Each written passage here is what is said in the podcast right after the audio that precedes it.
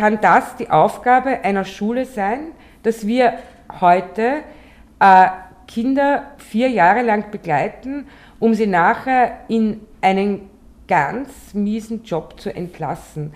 Was, was bringt dann Schule überhaupt? Wozu, ähm, wozu vermitteln wir vier Jahre lang äh, Inhalte, Ideen an die Kinder, wenn sie nach vier Jahren äh, keine Chance mehr haben, sich weiterzuentwickeln?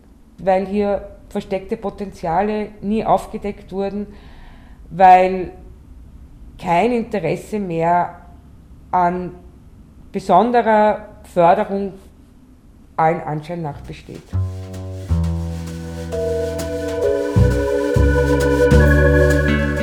Reflektive Podcast mit Teresa Arietta. Ja, hallo, willkommen bei der Reflektive. Heute geht es um das Thema Schule. In einer Woche äh, beginnt das neue Schuljahr. Und bei mir zu Gast ist äh, NMS-Lehrerin Maria Lodin aus Wien. Hallo Maria. Hallo Theresa. Seit wie langer Zeit unterrichtest du Maria? Ich äh, unterrichte seit 25 Jahren. Maria, im Laufe der vielen Unterrichtsjahre Findest du, dass es bezüglich der Förderung von NMS-Schülern und Schülerinnen einen Fortschritt derzeit gibt oder eher einen Rückschritt? Ich empfinde die äh, separaten Deutschklassen, Deutschförderklassen als Rückschritt, weil wir bis dato äh, Deutschkurse hatten, die äh, jeder Schüler bis zu 18 Stunden besuchen konnte. Also jeder Schüler, der natürlich äh, die Unterrichtssprache nicht beherrscht, im Sinne von, er ist eben erst nach Österreich gekommen. Und diese Deutschkurse gab es zumindest zwei Jahre lang. Äh, in der Form wird es solche Deutschkurse in kleinen Gruppen gar nicht mehr geben. Das heißt, es ist in jedem Fall ein Rückschritt. Denn ähm, wir werden maximal pro außerordentlichen Schüler haben wir sechs Wochenstunden in Deutsch zur Verfügung. Und die, die schon länger als ein Jahr sozusagen in Wien sind, die bekommen aller Voraussicht nach gar keinen Deutsch, äh, extra Deutschunterricht mehr. Ja, und zu diesen äh, neuen Deutschförderklassen hören wir uns jetzt ein aktuelles Mittagsjournal Ö1-Interview mit dem Wiener Bildungsdirektor Heinrich Himmer an. Herr Bildungsdirektor, es sieht also noch eine gute Woche bis zum Schulbeginn. Eine der ganz großen Neuerungen werden die Deutschförderungsklassen sein. Besonders viele davon wird es denn in Wien geben. Wie viele denn genau? Kann man das schon sagen? Wir gehen jetzt davon aus, dass es um die 300 Deutschförderklassen in Wien geben wird. Das äh, entscheidet sich dann natürlich erst mit dem ersten Schultag ganz genau, weil es ja ganz strenge Grenzen gibt, ab dem Zeitpunkt man eine Deutschförderklasse einrichten muss, nämlich die Schülerinnen und Schüleranzahl in der Schule, die außerordentlich sind. Und daher lässt sich dann genau tatsächlich erst mit Beginn des Schuljahres sagen. In Wien sind es überproportional viele. Warum? Wir sind eine Millionenstadt und daher ist Wien ganz besonders davon betroffen, natürlich hier Integrationsarbeit zu leisten. Was macht man denn, wenn man mit diesen gut 300 Klassen nicht auskommt? Also klar ist, und das ist ja gesetzlich geregelt, dass äh, sobald es die entsprechende Schülerinnen und Schüleranzahl gibt, in einer Schule eine Deutschförderklasse eröffnet werden muss. Allerdings, und das ist ja dank der Verhandlungen mit der Stadt Wien auch gelungen, gibt es dort die Möglichkeit, wo räumlich zum Beispiel eben nicht die Möglichkeit besteht, einen zusätzlichen Deutschförderklassenraum einzurichten, auch so wie bisher eine integrative Deutschförderung im normalen Regelunterricht in der Regelklasse auch zu vollführen. Und das ist eben das, was uns äh, die Planungen dann doch erleichtern wird. Nun, wenn diese Kinder also jetzt in der Deutschförderklasse sind und nur in Gegenständen wie, glaube ich, Musik und mhm. Turnen mit den anderen Kindern zusammen sind, wo und wann holen die denn zum Beispiel den versäumten Sachunterricht nach? Dort ist die Idee, dass man quasi dort, wo es möglich ist, auch in den Deutschförderklassen die Inhalte des normalen Unterrichts in sozusagen den adäquaten Weisen unterrichtet. Da ist aber, und das wissen wir eben nicht, wie dann wirklich der Wissensaufbau aussieht.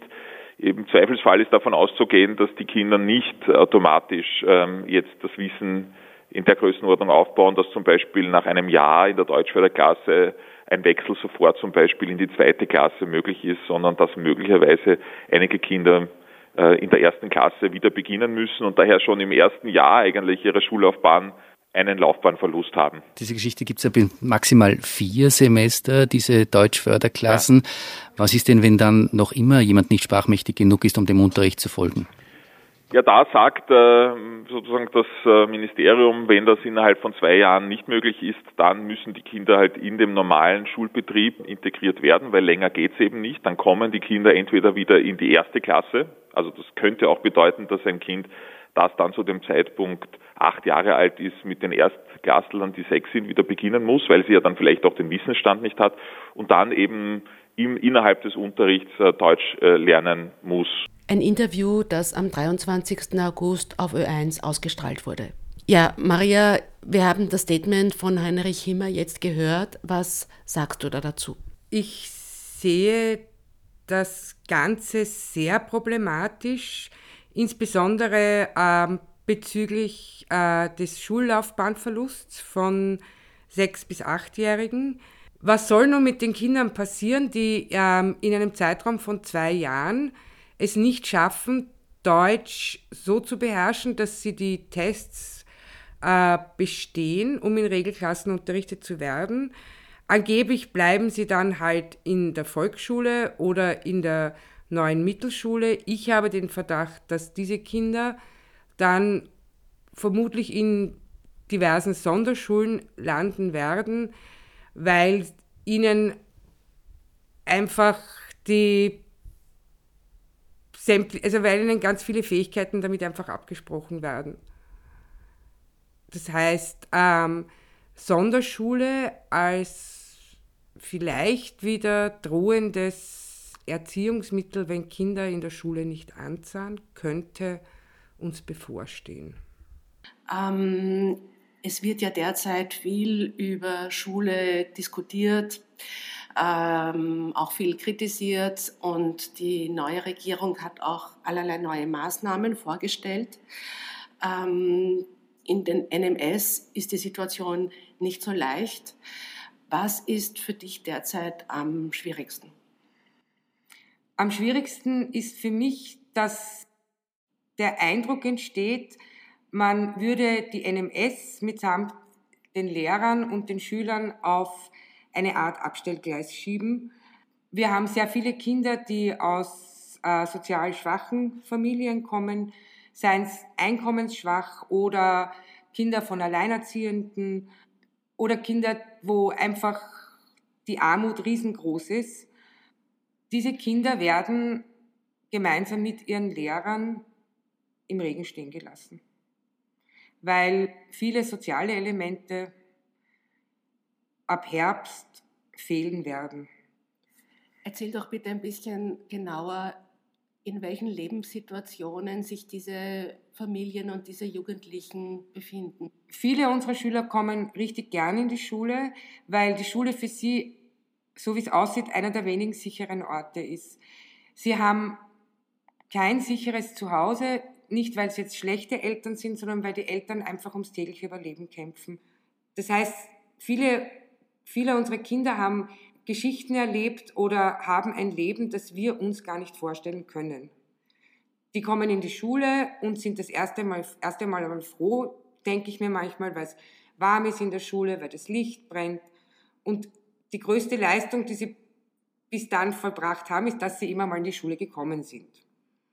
Es gibt Familien oder es gibt Kinder, die damit leben, dass sie seit Monaten kein warmes Wasser haben, dass der Strom abgedreht wurde.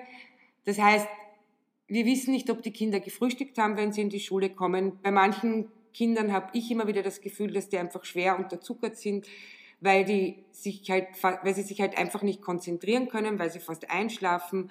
Bei manchen Kindern erkennt oder Jugendlichen erkennt man es sehr wohl an der Kleidung, an ihrem Äußeren, dass da einfach nicht viel Geld da ist. Und es gibt schon gar kein Geld für, ja, für Freizeit, Aktivitäten und es ist zum Beispiel bei manchen Kindern auch wahnsinnig schwierig, alleine 10 oder 20 Euro einzusammeln.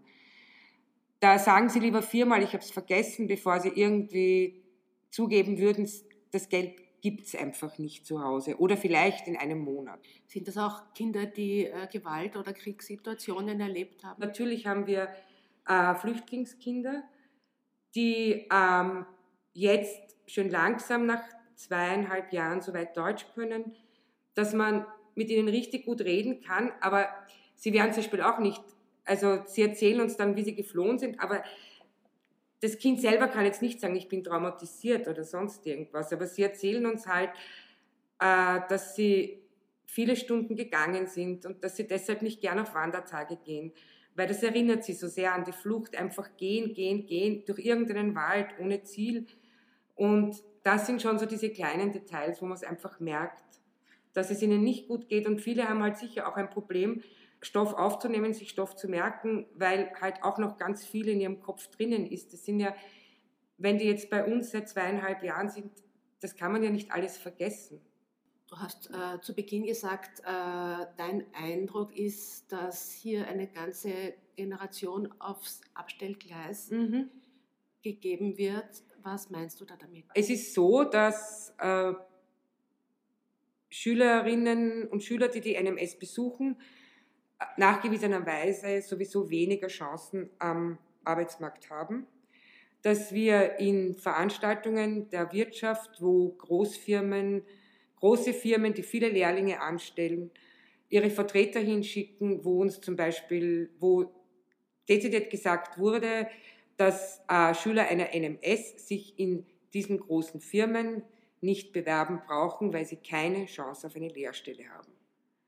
Das heißt, äh, irgendwie wissen die Kinder auch um ihre Situation Bescheid. Sie wissen, dass sie wenig Chancen haben. Viele Jugendliche, die die NMS beendet haben, wurden bis jetzt vom Arbeitsmarktservice abgefangen und in Kursen untergebracht.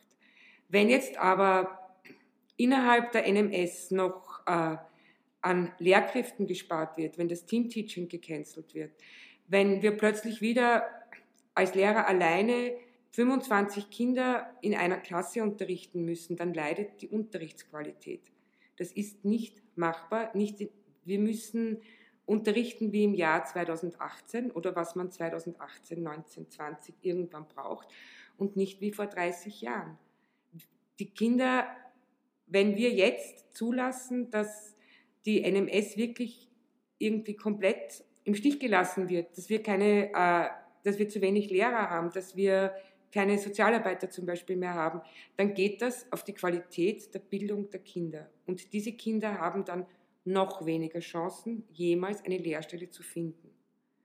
Und da geht einfach eine Generation von Kindern und Jugendlichen einfach verloren, die entweder danach zu Hause sitzen oder im Niedriglohnsektor arbeiten werden, weil Ausbildungsplätze werden diese Kinder keine kriegen.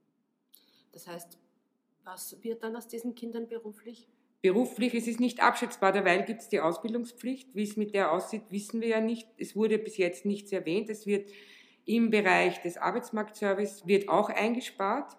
Das heißt, das Angebot an überbetrieblichen Lehrstellen, vorgesehen für Jugendliche, die im, die im Bereich der Privatwirtschaft oder sonst irgendwo keine Lehrstelle finden, dass die dort eine Art Lehre machen können, dass sie die Chance haben, eine Berufsschule zu besuchen, dass sie in Werkstätten arbeiten, dass das natürlich ein geschützter Bereich ist, aber wichtig ist, sie sind nicht auf der Straße.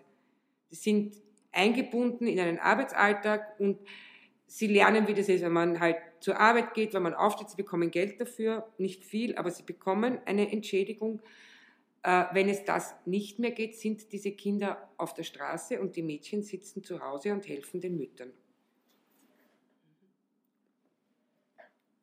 Und ich fürchte halt, dass wir da, also ich habe auch so das Gefühl, dass da in erster Linie wahrscheinlich die Mädchen noch viel stärker überbleiben werden als die Burschen. Weil wir jetzt schon auch Mädchen haben, die irgendwie trotz Ausbildungspflicht zu Hause sitzen und der Mutter helfen.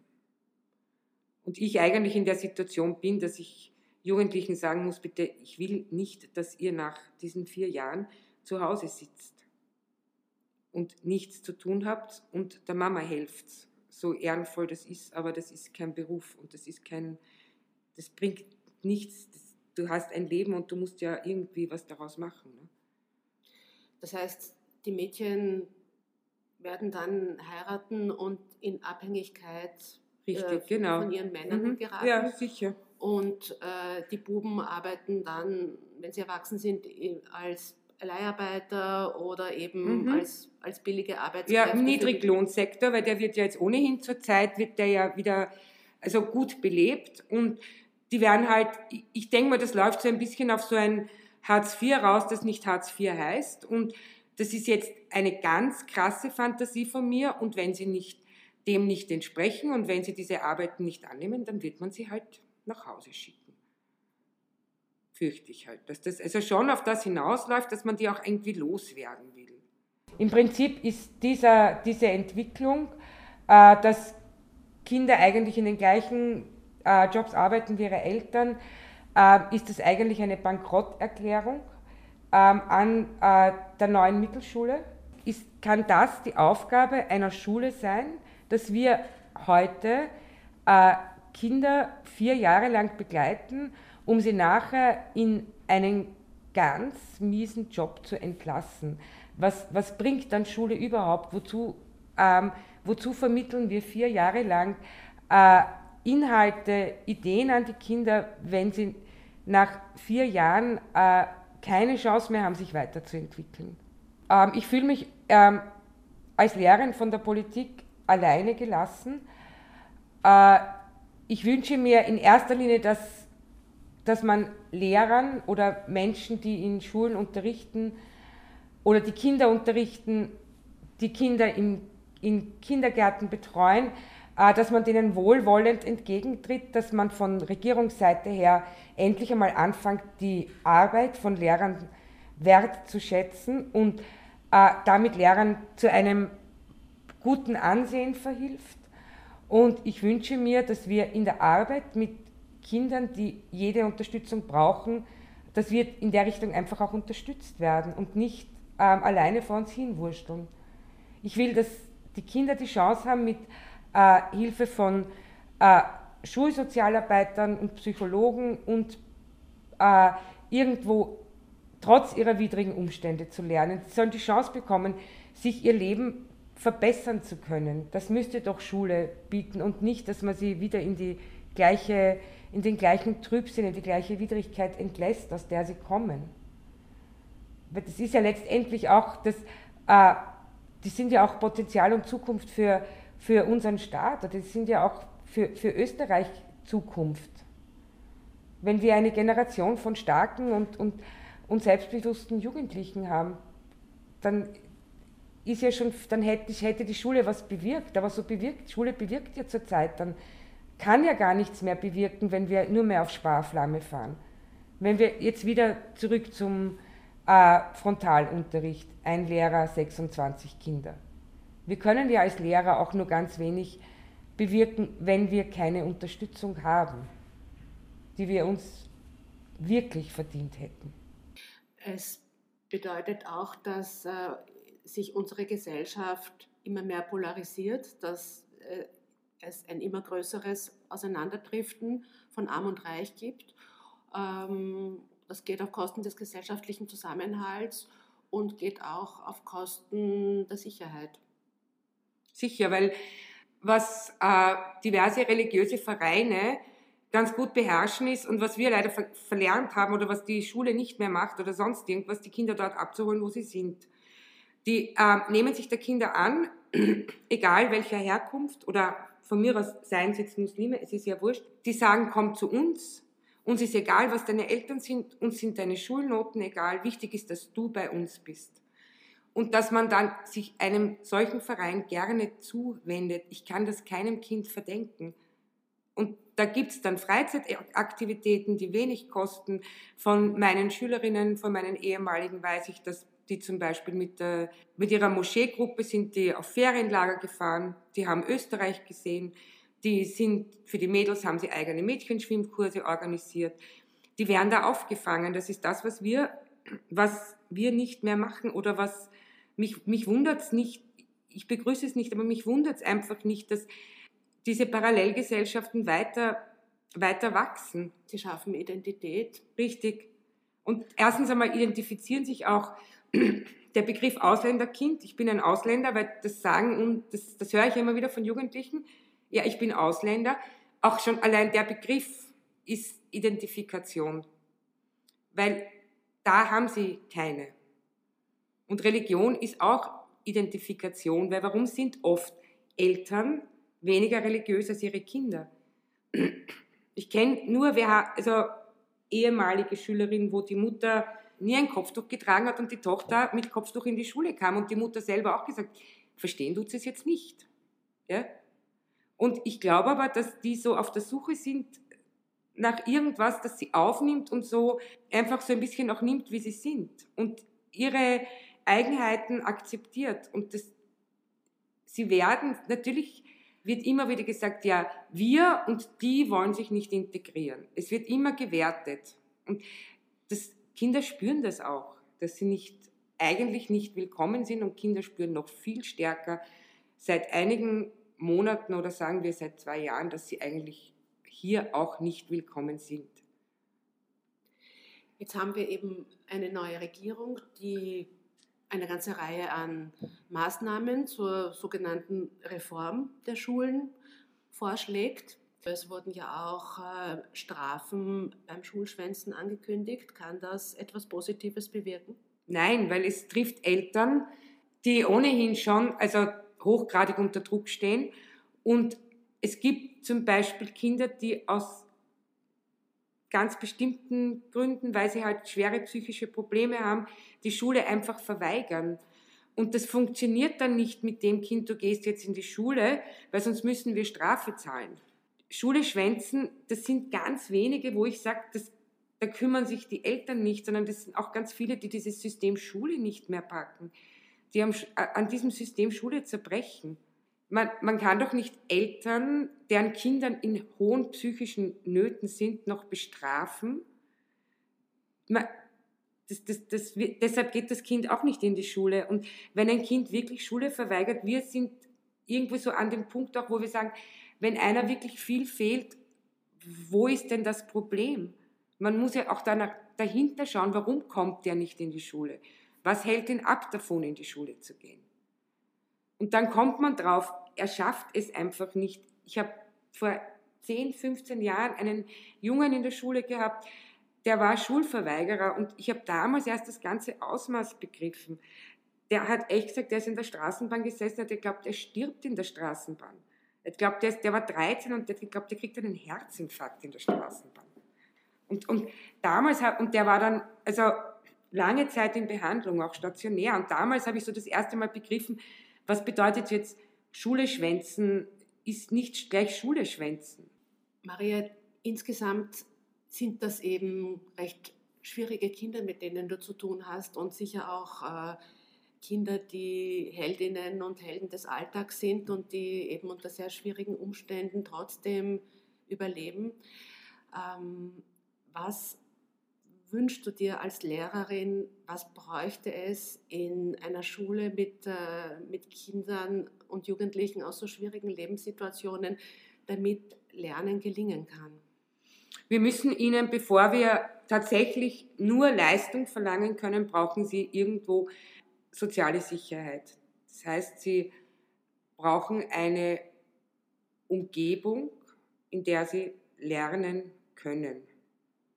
Meine Schülerinnen und Schüler sind nicht leistungsunwillig, sie schaffen es einfach nicht. Und sie haben, leisten so viel anderes, wo einfach für die reine Schulleistung kein Platz mehr bleibt. Das heißt, wir müssen gemeinsam mit Sozialarbeitern schauen, dass dass den Eltern dieser Kinder besser geht, dass sie ihre Kinder, den, die Eltern nicht strafen, sondern anleiten, den Eltern zeigen, so kannst du dein Kind unterstützen. Hier könntest du Interessen irgendwie, ja, vielleicht kann, kannst du für dein Kind irgendwas finden, was dein Kind besonders interessiert.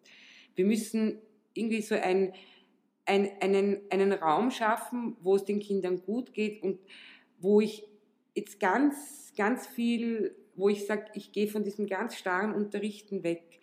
Wir schauen, was holen sich die Kinder, was, was können sie mal für sich als erstes nehmen und brauchen. Wir müssen irgendwie zeigen, dass Bildung wichtig ist und dass das nicht irgendwie ein notwendiges Übel ist, dass ich lerne, damit meine Eltern keine Strafe bekommen.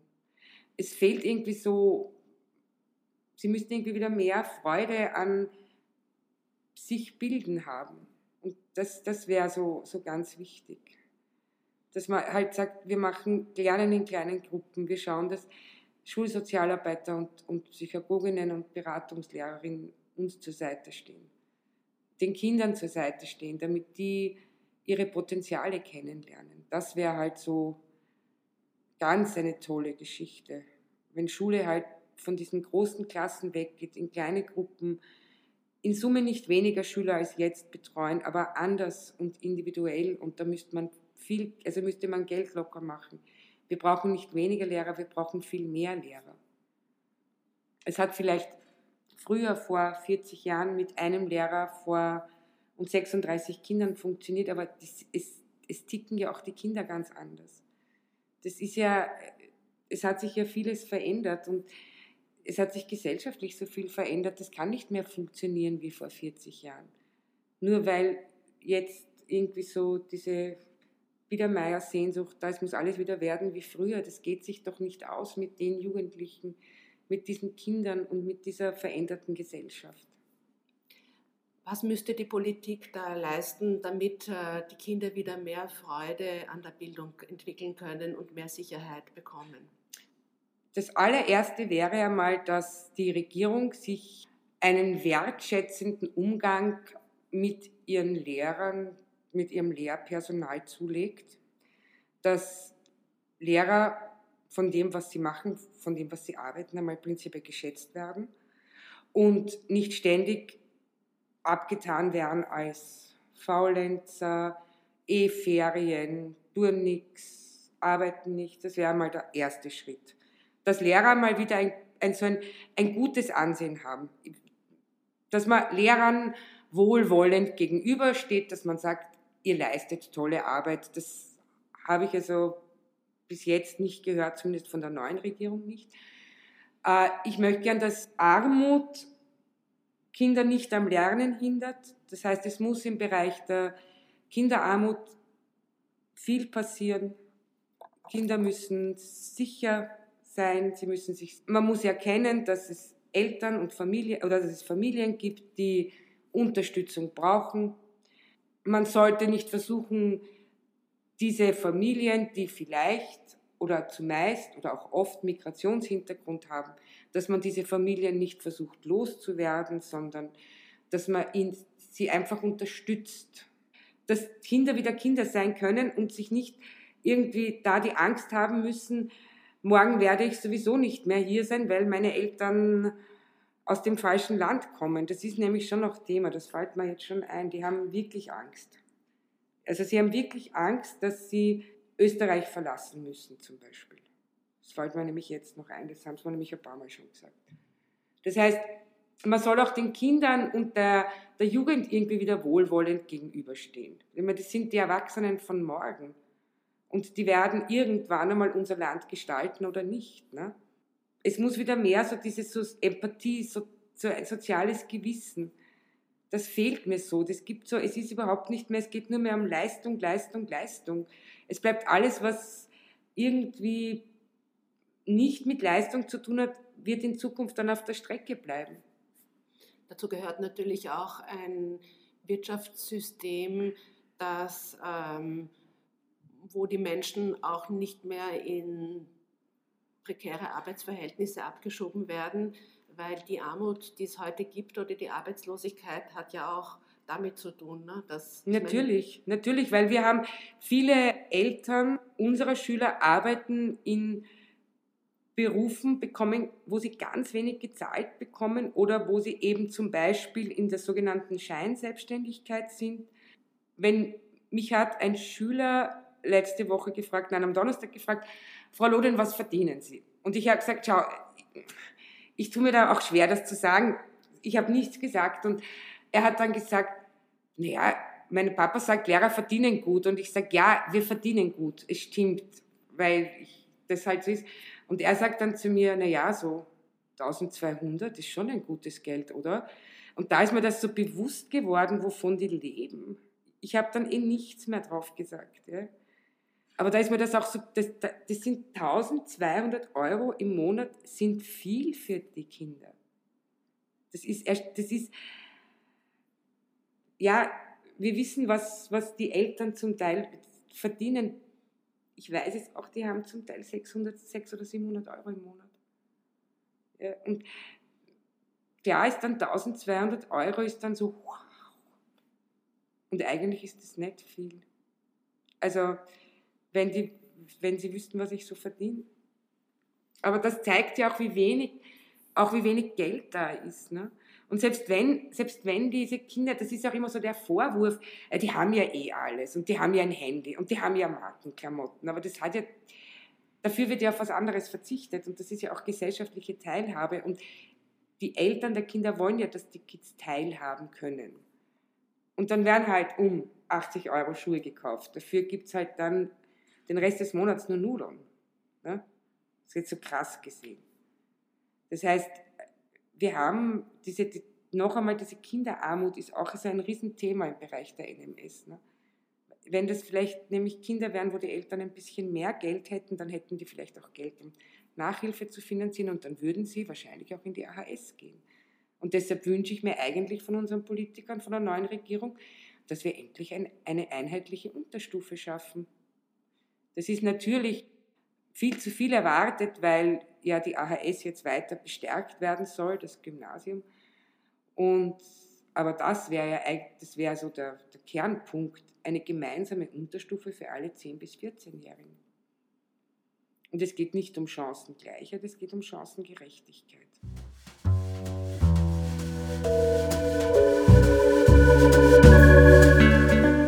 Ja, das war Reflektive Podcast.